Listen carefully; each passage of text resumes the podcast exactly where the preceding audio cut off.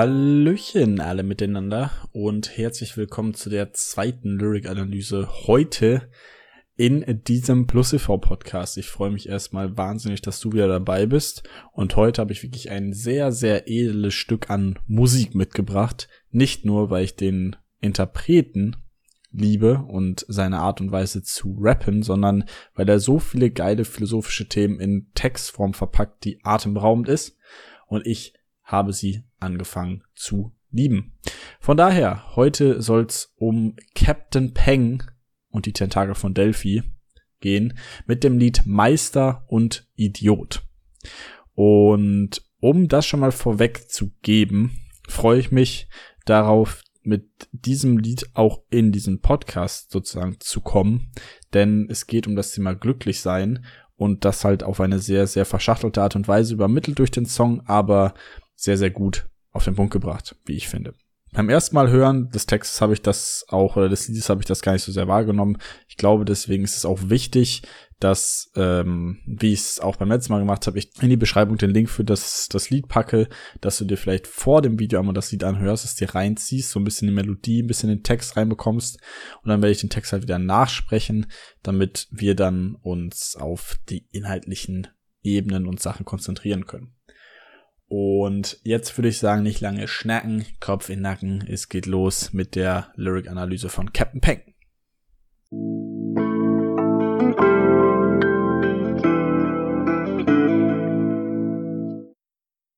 Also ich muss ja auch gestehen, ich finde den Anfang richtig geil. Selbst wie der Bass einsetzt, wie es dann so eingeleitet wird und der Beat halt sich aufbaut.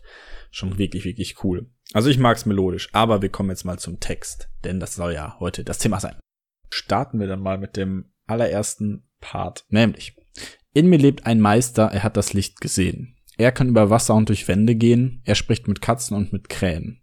Fast ist er perfekt und kann sogar den Mensch verstehen. Er ist per Du mit den fünf Elementen, kann Gefühle fließen lassen und sogar Gedanken lenken. Doch heimlich führt er einen Dialog mit sich selbst, denn in ihm lebt ein Vollidiot. Genau, also zum Anfang des Liedes werden also zwei Leute eingeführt, der Meister und der Idiot. Der Meister ist halt der, der die ganzen Fähigkeiten hat, also dass er übers Wasser gehen kann und mit Katzen spricht und mit Krähen.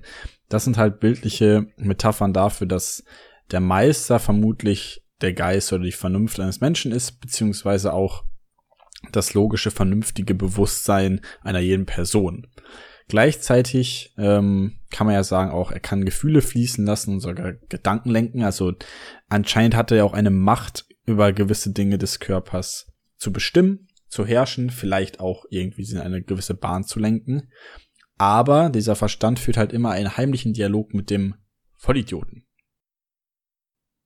Und der Vollidiot mag der triebgesteuerte Teil des Gehirns sein. Vielleicht auch ähm, dass sowas eher ein bisschen für Gefühl und Emotionen zuständig ist, aber vor allem auch irgendwie so vielleicht ein bisschen dieser innere Schweinehund und ein bisschen diese Gedanken, die immer von außen reinkommen, das, was das Umfeld vielleicht auch in einen reingibt und vermittelt.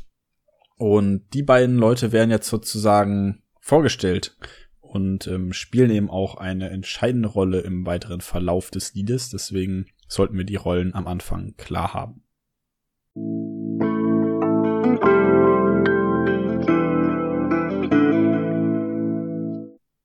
Dann kommt der, zu der Hook, die wir aber mal überspringen. Und der zweite Part lautet wie folgt. Der Idiot und der Meister streiten schon seit Jugendjahren. Der Meister will Magie, der Idiot will Tretboot fahren. Sie sind sich gegenseitig ewiges Martyrium, werfen Stühle um, streiten sich ins Delirium. Denn keiner der beiden hat den anderen gecheckt. Und beide glauben immer noch, der andere wäre der Depp. Und so jagen sie sich rasend durch den Garten meines Ichs, und spielen mit rosa Partyhütchen Wahrheit oder Pflicht.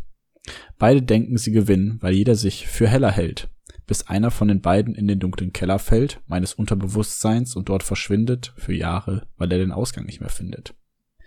Und da ist es ja auch schon interessant, dass sich der Meister und der Idiot von Anfang an streiten, schon seit den Jugendjahren. Also anscheinend passen der Verstand, deine Vernunft und Gefühle und Emotionen, beziehungsweise auch dieser dieses innere Verlangen nach Lust einfach nicht so ganz zusammen. Denn der Meister will Magie, der Idiot will Tretboot fahren. Also der, der Meister will eventuell was Großes erreichen, was schaffen.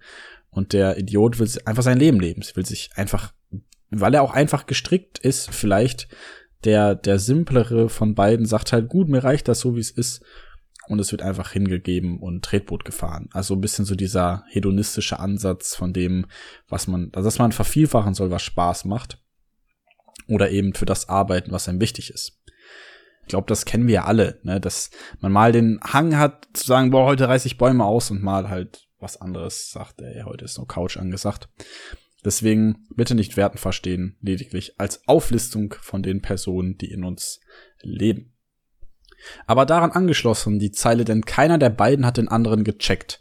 Ich meine, wenn man Logik, Effizienz und generell irgendwie ein durchdachtes Handeln ähm, gegenüber von diesem hedonistischen, impulsiven, vielleicht auch irrationalen stellt, dann ist es halt einfach nicht so gut rational begründbar und gleichzeitig irrational begründbar. Also von beiden Seiten funktioniert das Durchdenken und Planen halt nicht, weil es vielleicht für den anderen wiederum fremd ist und so kann man den anderen vielleicht auch gar nicht verstehen. Also wenn der Meister sagen würde, ey, lass uns das jetzt so und so und so machen und der Idiot sagt, nee, ich fühle mich aber jetzt nicht so, dann, dann hat das vielleicht keine Schnittmenge. Das heißt, es ist schwer untereinander Verstand und eben vielleicht auch Gefühl manchmal zu vereinigen.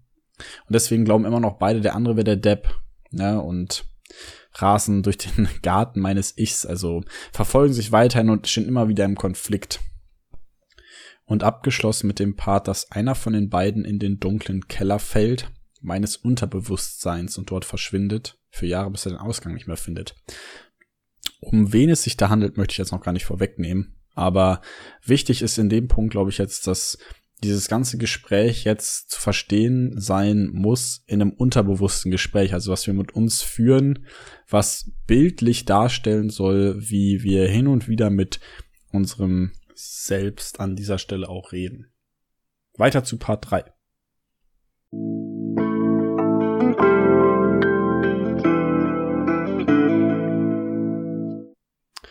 Doch nach ein paar Jahren höre ich eine Stimme rufen und wag mich zu dem Keller an den Rand der dunklen Stufen und höre, bitte rette mich, ich finde die Treppe nicht. Du stehst auf ihr, entspann dich, sonst verletzt du dich. Treppen sind sehr kompliziert, du könntest dich noch verlaufen. In welche Richtung soll ich gehen? Kann man für Treppen Karten kaufen? Klar, es geht nach oben und nach unten.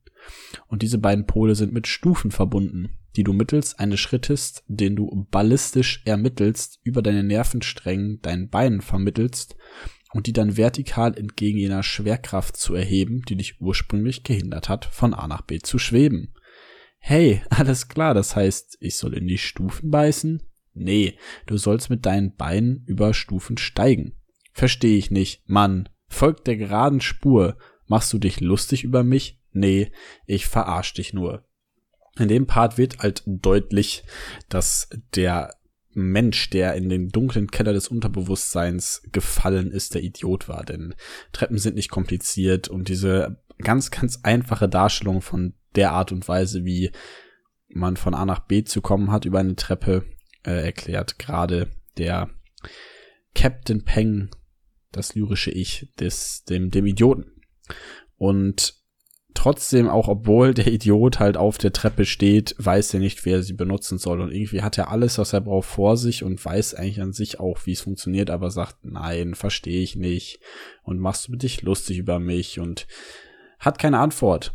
Und ähm, ja, ich meine, wir kennen es doch auch, dass wir ganz oft irgendwie schon die Lösung zum Greifen nah haben, aber dann doch irgendwas in uns verhindert, dass wir es tun. Also wir wüssten, dass wir vielleicht für diese Hausarbeit oder was auch immer lernen sollten oder was machen müssten, aber dann liegen wir halt auf der Couch und wissen einfach, dass wir es, also wir wissen irgendwie, dass wir aufstehen müssen, aber wollen es dann auch wieder nicht und dann siegt doch vielleicht irgendwo wieder der Idiot in uns, die Faulheit, obwohl der Plan so klar auf dem Tisch liegt, dies, dies, dies sind heute eine Aufgaben und wir machen es vielleicht dann irgendwie trotzdem nicht.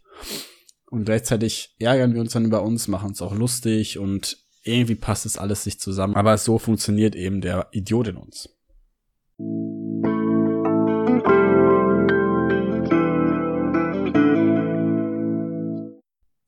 Weiter geht's mit Part Nummer 4.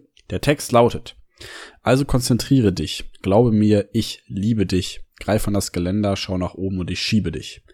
Ich geniere mich, ich erkenne dein Gesicht. Bist du nicht dieser Rapper, der mit Bäumen und mit Tieren spricht? Gut erkannt, ich bin der KLPTN. Und ich habe dich noch nie gesehen. Na, dann lerne mich kennen. Ich bin ein Mensch und ein Teil meines Ichs, und während du auf den Stufen sitzt, formuliere ich dich und extrahiere somit meine inneren Bewegungen in sprachlichen Metaphern einer erfundenen Begegnung. Äh, warte kurz, das heißt, du hast mich nur erfunden? Korrekt! Als ein Bild für all die ungeheilten Wunden, die im dunklen Keller deiner Psyche nach den Stufen suchen. Du hast mich gerufen, hör besser auf, mich zu verfluchen. Dieses Verhalten ist doch gespalten. Ich will mich nur unterhalten. Denn im Formulieren des Problems ist die Lösung schon enthalten. Ich verstehe dich nicht. Doch tust du und du weißt es. Ich begreife einfach nicht, wie der Kram gemeint ist. Es ist nur ein Gleichnis. Ein Gleichnis beweis es. Ein Gleichnis ist nicht zu beweisen. Aber was heißt es? Mann, es ist wie ein Blinder, der zeichnet. Das ist doch paradox. Aber ein Gleichnis beschreibt es. Ah, toll. Und was soll die Sache bringen? Es soll das kalte Herz, das in uns schlägt, zum Lachen zwingen. Krasses Ding, so wie als Buddha über das Wasser ging. Es ist der Grund, warum Menschen über Drachen singen. Ein Feuerholz aus Worten, während wir mit Schattenringen wie Motten suchen wir den Mond, während wir in die Fackel springen. Das hat ja alles überhaupt gar keinen Zusammenhang. Doch hat es. Und jetzt fass an dem Gelände an. Wir folgen jetzt den Schritten, die zu gehen sind, um allen unseren Fehlern zu befehlen, dass sie Wege sind. Ich meine ganz ehrlich, was für eine Wucht ist das denn bitte? Also die, die Art und Weise, wie die Strophe aufbereitet ist, finde ich endgenial. Erstmal wird gesagt, gut, auch wenn du mein Idiot bist, komm, konzentriere dich, ich glaube, äh, glaube mir, ich liebe dich. Also da wird schon mal gesagt, auch wenn es ein Part von mir ist, ich akzeptiere dich. Und das ist ein ganz wichtiger Punkt, auch wenn wir jetzt mal über das Thema Selbstliebe aus der letzten Folge nachdenken ähm, wird die ja hier in dem Part auch beschrieben und auch ein wichtiger Punkt dahingehend, was dafür wichtig ist. Dann am Anfang die Vorstellung, bla bla, ich glaube, wird noch nie gesehen und so weiter. Ist nicht so wichtig, aber ich bin ein Mensch und du ein Teil meines Ichs. Und während du auf den Stufen sitzt, formuliere ich dich und extrahiere somit meine inneren Begegnungen, äh, Bewegungen in sprachlichen Metaphern einer erfundenen Begegnung. Also was er damit ja sagen will, ist eigentlich nur, dass, dass, dass der Idiot ein Teil von ihm ist. Und er merkt das, wenn er sich mit seinem dunklen Unterbewusstsein auseinandersetzt, merkt er, dass er mal dieser Idiot ist. Und er nimmt sich die Zeit, sagt, ich liebe das, auch was an mir dunkel ist, vielleicht Schwäche, vielleicht lustvoll und setzt mich damit mal auseinander und formuliere erstmal das aus, was überhaupt der Hintergedanken dieser ganzen Sache dann ist. Ähm, und dann sagt er, äh, warte kurz, du hast mich nur erfunden. Ganz oft ist es ja auch so, dass dass die negativen Seiten in uns oder Ängste, die wir projizieren, gar nicht real sind. Manchmal halt einfach nur erfundener Humbug, beziehungsweise auch die Person, die der Idiot ja verkörpert, kann damit eben auch eine erfundene Person sozusagen sein.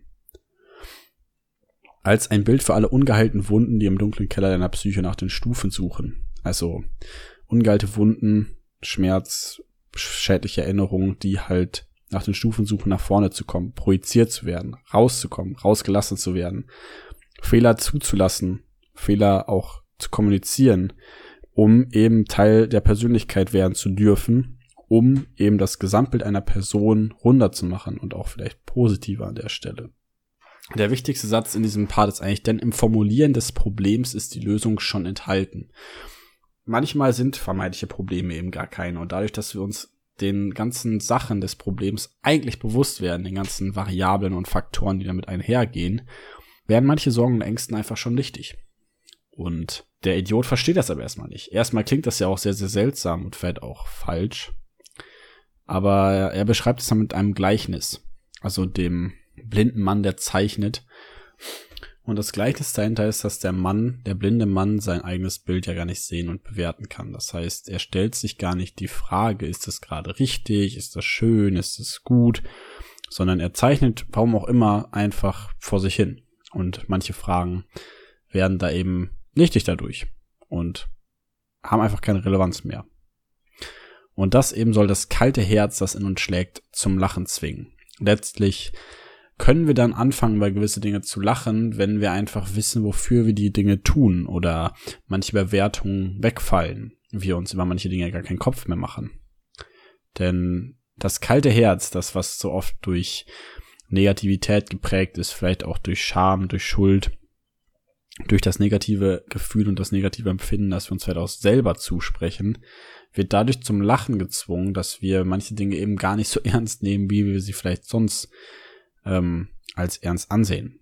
Also du und ich, wir können anfangen, über gewisse Dinge zu lachen, eben vielleicht unsere Schwächen oder sonst was, weil sie uns halt ausmachen, weil sie zu uns dazugehören und und niemand sie bewertet, wenn wir das selbst nicht tun oder da kein zu großen, zu großes Ding draus machen. Also es wird dadurch schwerwiegend, weil wir es schwerwiegend machen. Und eben weil wir es schwerwiegend machen und weil wir uns so oft Probleme auflassen, uns vielleicht auch selber mit den Dingen des Lustgewinns, also wenn wir immer nur noch dem einfachen und dem und dem leichten Weg streben, dann dann wird's halt schwierig und dann dann gibt's immer wieder die Momente, wo Menschen am, am Wochenende in, in Clubs mit lauter Musik und Alkohol eben ihre negativen Seiten betäuben. Anstatt eben sich vielleicht damit auseinanderzusetzen, flüchten viele Menschen lieber in, in Parallel- und Traumwelten und versuchen gar nicht so sehr das eigentliche Glück zu suchen und zu finden, sich selber zu entschleunigen und da reinzugehen, sondern probieren es eben so zu projizieren und sich das Glück irgendwie anderweitig herbeizurufen, obwohl an dem tiefer gehenden Glück gar nicht gearbeitet wird. Und genau der Punkt wird in dem Teil der Strophe beschrieben. Es ist der Grund, warum Menschen über Drachen singen. Ein Feuerholz aus Worten, während wir mit Schatten ringen. Wie Motten suchen wir den Mond, während wir in die Fackel springen. Und auch hier nochmal kurz. Ich meine damit nicht negativ konnotiert. Menschen, die feiern gehen, haben ihre Leben nicht im Griff oder sonst wie. Ich meine, ich habe selber früher über den PC und mit Computerspielen gemacht, dass ich mich in eine Parallelwelt geflüchtet habe und dachte, dann ist alles okay. Aber das ist ja Quatsch. Und ich glaube, jeder hat da seinen eigenen Weg und seine eigene Ausflüchte, um dann, wenn solchen negativen Gefühlen zu entkommen. Und dennoch hilft es halt kurzfristig, aber langfristig nicht. Und das Ende des Parts, von wegen, das hat ja alles überhaupt gar keinen Zusammenhang. Doch hat es und jetzt fass an dem Gelände an, wir folgen jetzt den Schritten, die zu gehen sind, um allen unseren Fehlern zu befehlen, dass sie Wege sind. Und ich meine, das ist natürlich Motivation pur, dass da nochmal gesagt wird, ey, komm, wir, wir packen das jetzt zusammen. Ich mit meiner vielleicht auch negativen, schwachen, lustgetriebenen Seite, wir machen das zusammen. Wir finden den Weg, um aus unseren Fehlern zu lernen und das Beste daraus zu machen. Eine sehr schöne Binsenweisheit hier am Ende der Strophe. Geht's weiter mit Part 5.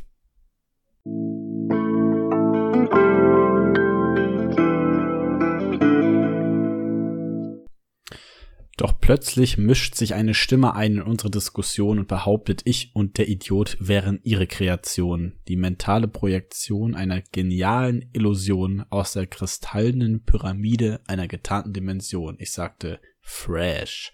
Sie sagt, ihr braucht euch nicht bedanken. Wir sind alle nur Gedanken des ewigen Gesamten. Wow. Sie ist der Garten, wir die Pflanzen und produziert den Beat, zu dem wir alle tanzen. Damn, ihr seid auf das Ganze reingefallen. Hast du dir das ausgedacht? Nein, es ist mir eingefallen. Wir sind die Idee einer Idee einer Idee, die so lange denkt, bis sie sich selber versteht. Somit wird die Frage nach der Wahrheit obsolet, denn die Illusion ist die Realität. Und zwar ist der Part hier noch nicht vorbei, aber es ist schon mal die Einleitung des fünften Parts und danach kommt das Finale und äh, ich glaube, damit schließe ich ab, weil da gibt's gar nicht so viel zu deuten. Ich greife das ein bisschen vorweg, aber dann ist der abschließende Part sozusagen auch der abschließende Part des Podcasts.